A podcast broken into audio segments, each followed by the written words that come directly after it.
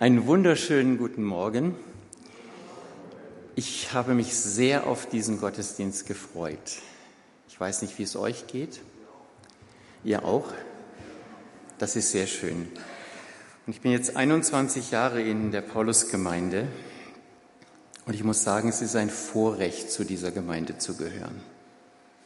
Mit allen Dingen, die vielleicht nicht so toll sind, mit vielem, was uns nervt manchmal, auch mit den Nachrichten, die Markus heute Morgen gebracht hat, mit diesen Dingen, die nicht so angenehm sind. Und trotzdem ist es schön, dass es die Paulusgemeinde gibt. Und ich bin sehr, sehr dankbar, dass wir schon so viele Jahre zusammen unterwegs sein dürfen.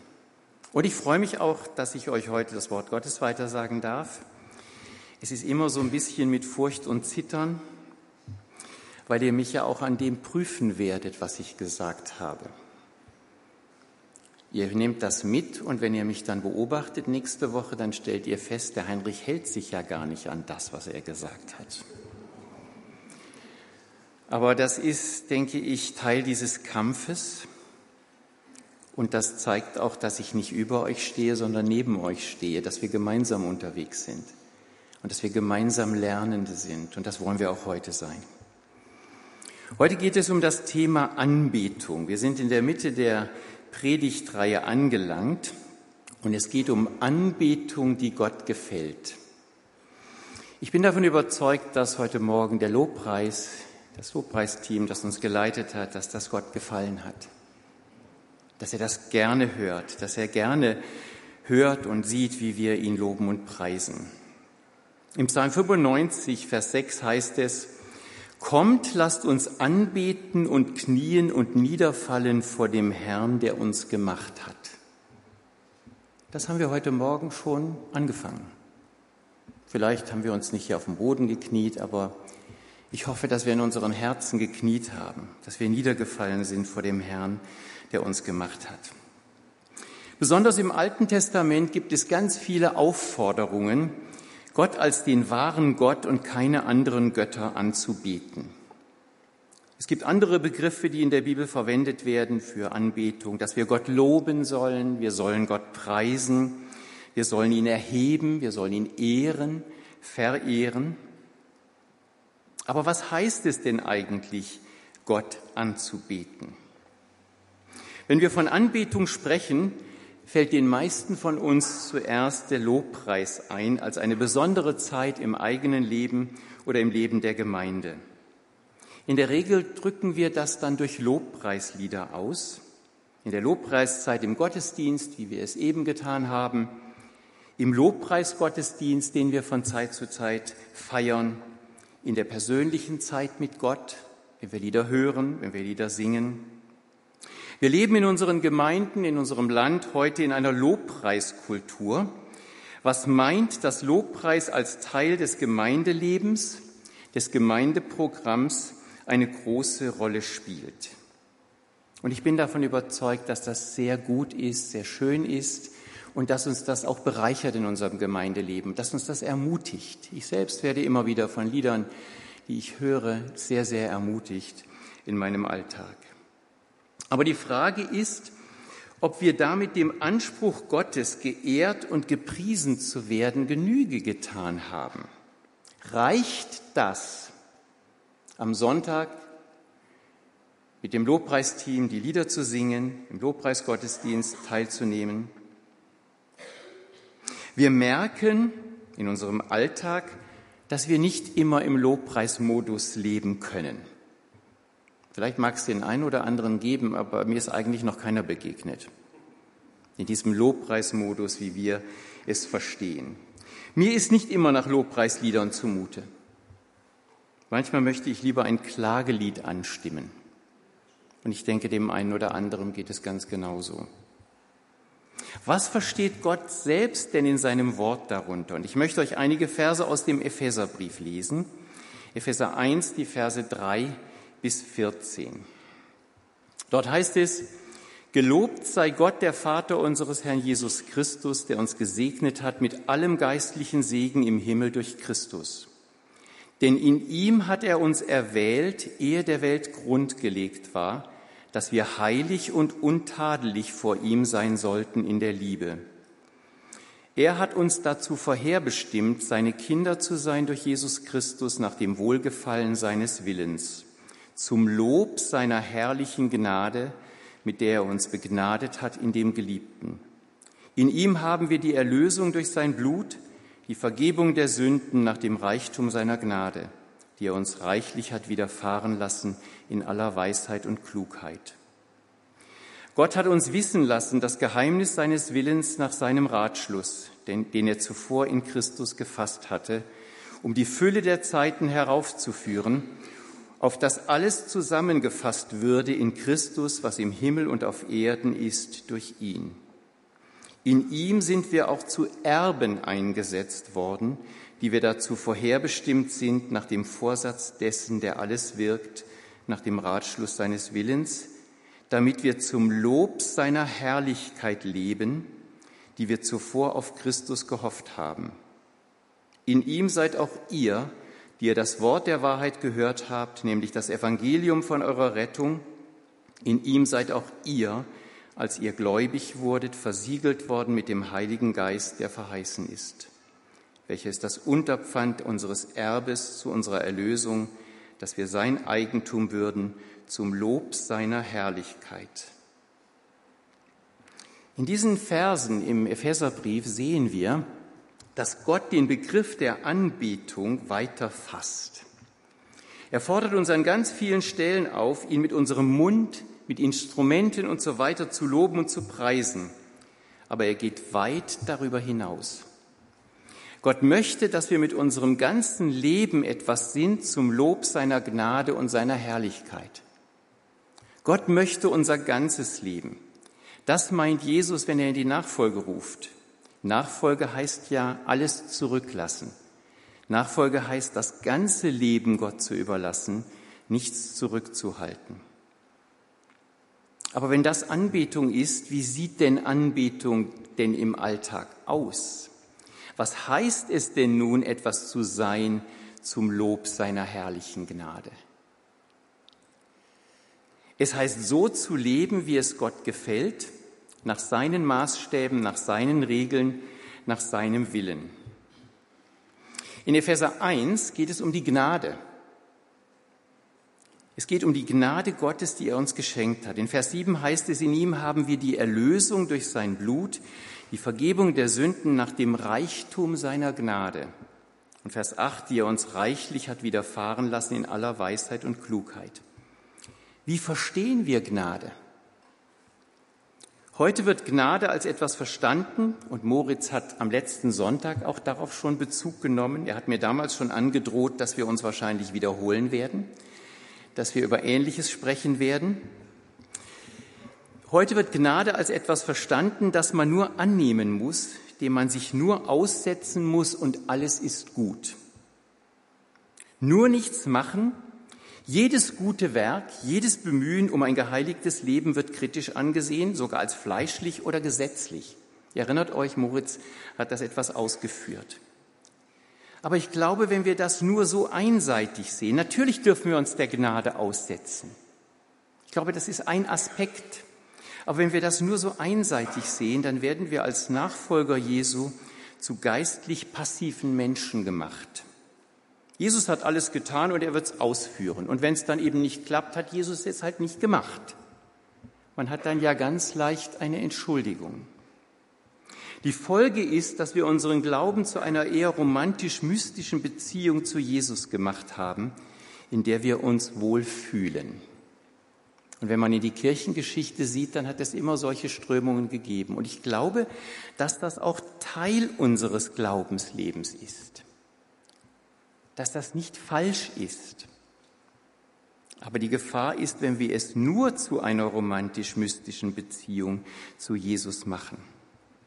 Unser Glaube hat dann oft keine Beziehung zum Alltag, zu einer Welt, die nicht perfekt ist, die kaputt ist, zu einer Welt, die sich in dieser Zwischenzeit befindet, von der Markus heute Morgen ja auch schon gesprochen hat, in der wir leben. Wir singen in unseren Lobpreisliedern von Hingabe, aber was leben wir? Diese Seite unseres Glaubens, die persönliche Beziehung zu unserem Retter, der Lobpreis, den wir durch unsere Lieder und Gebete zum Ausdruck bringen, ermutigt uns, gibt uns schöne Stunden in der Gegenwart unseres Herrn, malt uns Gott in seinen Eigenschaften vor Augen. Aber dann kommt nach dem Sonntag der Montag, der Dienstag, der Mittwoch, der Donnerstag, zum Glück ab und zu mal ein Lobpreisgottesdienst am Donnerstag, der Freitag, der Samstag. Was hat der Lobpreis am Sonntag dir für deinen Alltag gebracht? Wie hat er dein Leben beeinflusst? Welchen Einfluss hat er auf deine Beziehungen, deinen Job, deine Familie? Wie sieht es in unserem Alltag damit aus, als Söhne und Töchter zum Lob seiner herrlichen Gnade zu leben? Wenn wir ehrlich sind, müssen wir sagen, nicht so gut. Wir haben unsere Probleme damit.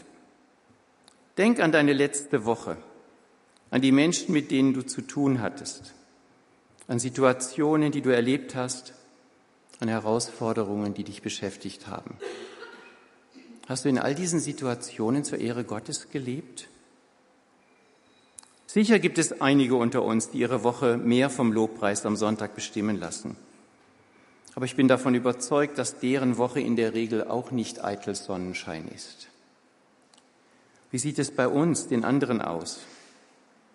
Die Herrlichkeit, etwas sein zum Lob der Herrlichkeit Gottes, das fällt uns eben nicht einfach in den Schoß. Unser Leben ist geprägt und bestimmt von Kampf. Das Leben gelingt nicht automatisch, wenn wir schöne Gefühle für Jesus haben. Dies, wie gesagt, sicher dazugehören. Aber das ist ja nur eine Seite. Was heißt es im Alltag, etwas zum Lob der Herrlichkeit Gottes zu sein, etwas zum Lob seiner herrlichen Gnade?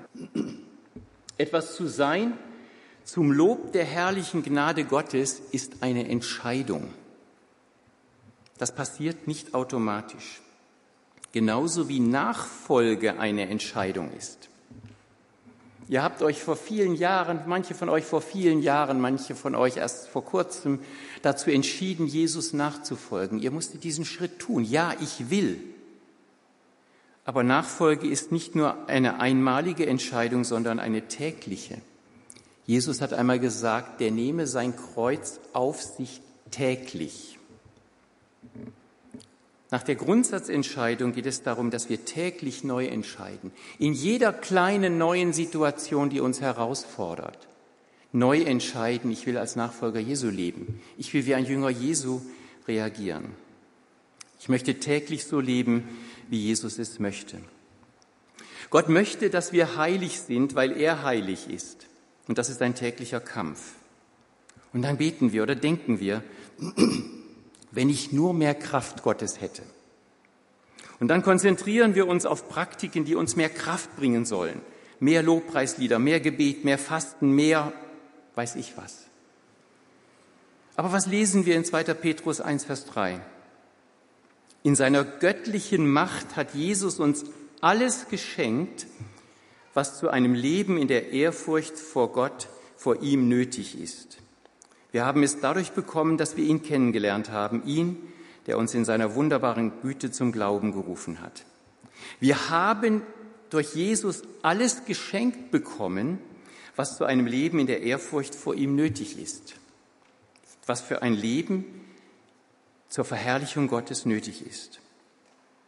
Woher kommt der Eindruck, dass uns etwas fehlt? Jeder von uns hat den immer wieder. Aber woher kommt der Eindruck, dass uns etwas fehlt? Ich glaube, wir stehen uns da selbst im Weg. Wir selbst sind das Hindernis. Wir lassen uns durch so vieles andere die Kraft rauben. Wir sind nicht auf Gott ausgerichtet, sondern zu sehr mit uns selbst beschäftigt. Darum bitten oder singen wir um mehr Kraft oder dass wir mehr von Jesus wollen. Aber warum machen wir das? Was steckt letztlich dahinter? Ich habe mich das auch gefragt. Ich habe so überlegt, eigentlich ist das eine tolle Sache. Ich bitte darum, dass er mir mehr Kraft gibt und dann läuft das. Ich gebe die Verantwortung an Jesus ab. Und wenn ich sie nicht bekomme, kann ich sagen, du hast es mir ja nicht gegeben. Liegt es vielleicht daran, dass ich selbst nichts tun will? dass ich nicht eifern will, dass ich nicht alles daran setzen will, wie es Petrus in seinem Brief weiterschreibt, dass ich nicht eifern will, ein gottgefälliges Leben zu führen, nicht Entscheidungen treffen will. Wir wollen nicht den Kampf, wir wollen nicht das Kreuz, wir wollen sofort die Krone. Aber wie kann nun das Leben zum Lob Gottes gelingen? Ich glaube, einen Schlüssel haben wir in Galater 5, in Versen 22 und 23. Wenn dagegen der Heilige Geist unser Leben beherrscht, und ich denke, das ist der Schlüssel. Wir können ein Leben zur Ehre Gottes leben, wenn der Heilige Geist unser Leben beherrscht. Dann wird er ganz andere Frucht in uns wachsen lassen. Liebe, Freude, Frieden, Geduld, Freundlichkeit, Güte, Treue, Sanftmut, Selbstbeherrschung. Die Frage ist, ob der Heilige Geist unser Leben beherrscht oder ob wir selbst herrschen. Die Frucht des Geistes, wenn ich diese Elemente sehe der Frucht, das ist Christus in uns. Das ist Jesus. Die Frucht des Geistes ist Jesus, sein Leben.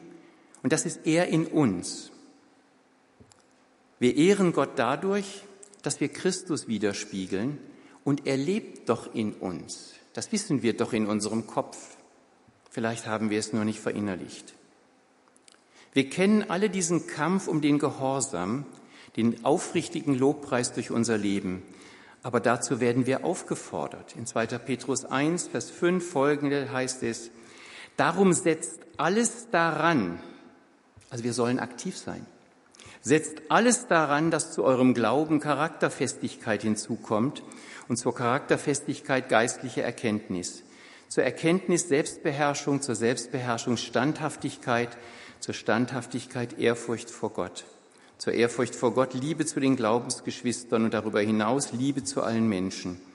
Denn wenn das alles bei euch vorhanden ist und ständig zunimmt, wird euer Glaube nicht untätig und unfruchtbar bleiben und ihr werdet Jesus Christus, unseren Herrn, immer besser kennenlernen.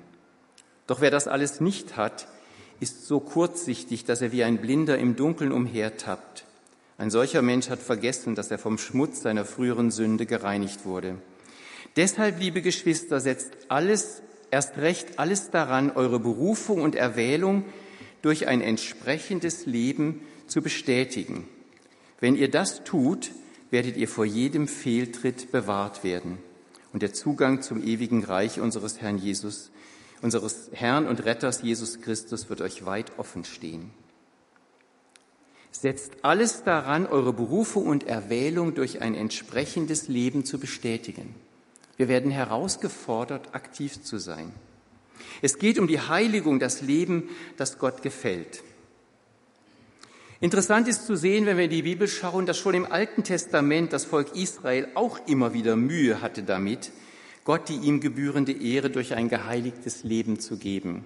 Vielleicht erinnert ihr euch an die Geschichte des Königs Saul, als er ungeduldig war, auf Samuel wartete, damit geopfert wurde. Samuel kam nicht und Saul hat selbst geopfert, um Gott umzustimmen, um Gott zu beeinflussen, was immer.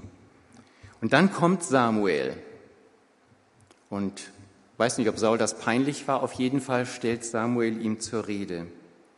Und er sagt, was gefällt dem Herrn mehr? Deine Brandopfer und Opfergaben oder dein Gehorsam gegenüber seiner Stimme? Ihm zu gehorchen ist sehr viel besser als ein Opfer darzubringen. Auf ihn zu hören ist besser als das Fett von Widdern. Und ich weiß nicht, ob ihr schon mal den Propheten Amos gelesen habt. In Amos 5, sagt Gott zum Volk Israel, hört auf mit dem Lärm eures Lobpreises. Eure Anbetungsmusik werde ich mir nicht anhören. Luther übersetzt das sehr drastisch. Tu weg von mir das Geplärr deiner Lieder, sagt Luther. Ja, aber hat Gott denn nicht gesagt, wir sollen ihn mit Liedern anbeten? Ja, das hat Gott gesagt. Aber wenn ihr den Propheten Amos liest, dann sehen wir, dass das Herz der Menschen gar nicht dabei war, dass ihr Leben etwas ganz anderes gezeigt hat. Das Leben hat nicht zu den Liedern gepasst. Jesaja 29 sagt Gott, Dieses Volk sucht meine Nähe nur mit dem Mund und ehrt mich nur mit Lippenbekenntnissen. In seinem Herzen aber hält es einen weiten Abstand von mir. Seine Furcht vor mir erschöpft sich in auswendig gelernten Sprüchen. Was möchte Gott? Natürlich möchte er unser Gesang, unseren Gesang, unseren Lobpreis, unser Seitenspiel, wie es in der Bibel heißt. Ja, aber er tadelt das Volk, wenn das Herz nicht dabei ist. Dann ist Anbetung hohl. Und ich habe mich manchmal schon gefragt, ich ertappe mich auch dabei, dass ich Anbetungsmusik als Background-Musik höre. Das fühlt sich so schön an. Und ich habe das selbst hinterfragt, ist das richtig? Sollte ich nicht mit ganzem Herzen dabei sein? Könnte es sein, dass Gott uns auch in manchen Situationen so sieht, wie, diese, wie in diesen Stellen des Alten Testamentes beschrieben wird?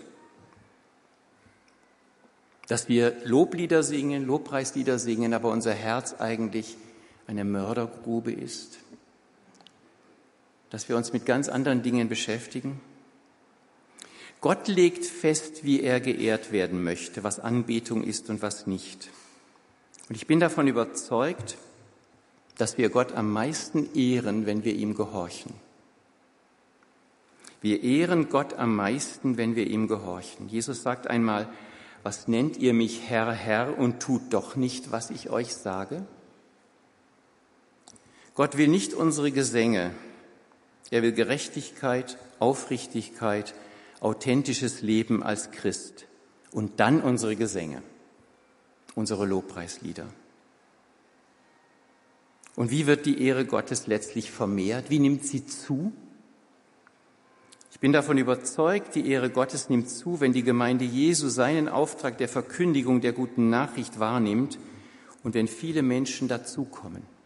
Wenn noch viele Menschen mit ihrem Leben Gott ehren, wird das quantitativ mehr. Und das ist unser großer Auftrag. Jetzt denkt ihr vielleicht, das ist ja alles sehr anstrengend, was der da vorne erzählt. Nachfolge ist doch kein Arbeitslager. Das stimmt. Nachfolge ist kein Arbeitslager. Ich habe heute Morgen auf dem Weg hierher eine schöne äh, Andacht über Muße gehört, wie man auch Muße haben kann, zur Ruhe kommen kann. Fand ich sehr interessant. Es stimmt, dass Nachfolge kein Arbeitslager ist, aber Nachfolge ist auch keine Siesta auf dem Sofa. Und wir sind hier in zwei Extremen. Wie oft treffen wir selbst die Entscheidung, was Gott zu gefallen hat? In Matthäus 9 sagt Jesus, Darum lernt, was es heißt, Barmherzigkeit will ich, nicht Opfer. Ich will nicht Opfer. Gott will nicht Opfer. Gott will Barmherzigkeit. Und damit meint Jesus, ich will das authentische Leben als Jünger Jesu, dass ihr das lebt und nicht eure Opfer. Aber wenn wir die Jahrhunderte der Kirchengeschichte sehen, dann hat die Gemeinde Jesu oft erwidert, wir wollen Opfer und keine Barmherzigkeit. Es ist leichter, Opfer zu bringen, es ist leichter, in dieser Weise was zu tun, als das wirklich authentische Leben zu leben. Zum Schluss noch einmal zur Gnade. In Titus 2, Verse 11 und 12 heißt es, in Christus ist Gottes Gnade sichtbar geworden, die Gnade, die allen Menschen Rettung bringt. Sie erzieht uns dazu, uns von aller Gottlosigkeit und von den Begierden dieser Welt abzuwenden und solange wir noch hier auf der Erde sind, verantwortungsbewusst zu handeln, uns nach Gottes Willen zu richten und so zu leben, dass Gott geehrt wird. Luther übersetzt, die Gnade nimmt uns in Zucht. Die Gnade erzieht uns zum richtigen Handeln. Und Disziplin, Selbstbeherrschung ist Frucht des Geistes. Wie verstehen wir die Gnade? Unser Leben besteht mehr aus dem, was uns herausfordert, als aus dem, was wir an schönem, lobpreiswürdigem erleben. Mal vordergründig gesagt. Der Kampf im Alltag, der bestimmt unser Leben. Und das ist nicht attraktiv. Aber an vielen Stellen wird unsere Nachfolge genauso beschrieben, als ein fruchtbringendes Ringen, so zu leben, dass es Gott ehrt das bedeutet, Entscheidungen zu treffen gegen das Böse und für das Gute. Wir sind aktiv aufgefordert, etwas zu tun. Die Dinge, die Gott von uns erwartet, zu denen er uns auffordert, diszipliniert zu tun. Und letztlich ist es die Gnade, die uns dazu befähigen wird, Da kommt ja die Gnade wieder rein. Und wenn Jesus sagt, nehmt auf euch mein Joch und lernt von mir, ich denke, das Joch, das er uns auflegt, ist die Heiligung. Aber er will, er will sie ja tun. Er will ja die Heiligung bewirken in uns, weil er in uns lebt. Wir sind aufgefordert, der Frucht des Geistes Raum zu geben. Wir strecken uns so oft nach den Gaben des Geistes aus. Und das ist gut, das ist richtig. Aber wer möchte die Frucht des Geistes? Das ist doch die Basis unseres Lebens, die Frucht des Geistes, dass wir als Christen auf dieser Erde leben können. Und wir werden aufgefordert, über die Sünde zu herrschen. Das hat Gott schon ganz am Anfang der Bibel zu Kain gesagt, als er zornig war, grimmig war über Abel, dass Gott das Opfer Abels angenommen hat. Die Sünde lauert vor der Tür, hat er zu Kain gesagt, du aber herrsche über sie. Damals schon. Wir wissen nicht, wo unsere wahre Kraftquelle ist, bis wir an den äußersten Grenzen unserer eigenen Möglichkeiten angekommen sind. Diesen Satz habe ich vor kurzem gelesen. Den fand ich sehr interessant, sehr aufschlussreich. Oftmals müssen wir an unsere Grenzen kommen, damit Gott uns dahin führt. Das ist unsere Kraftquelle, Jesus in uns. Wir ehren Gott am meisten, indem wir ihm gehorchen, das tun, was er uns aufträgt. Was nennt ihr mich Herr, Herr? Und tut doch nicht, was ich euch sage? Die Kirche, die Gemeinde Jesu, verliert ihre Kraft, wenn sie nicht gehorsam ist. Amen.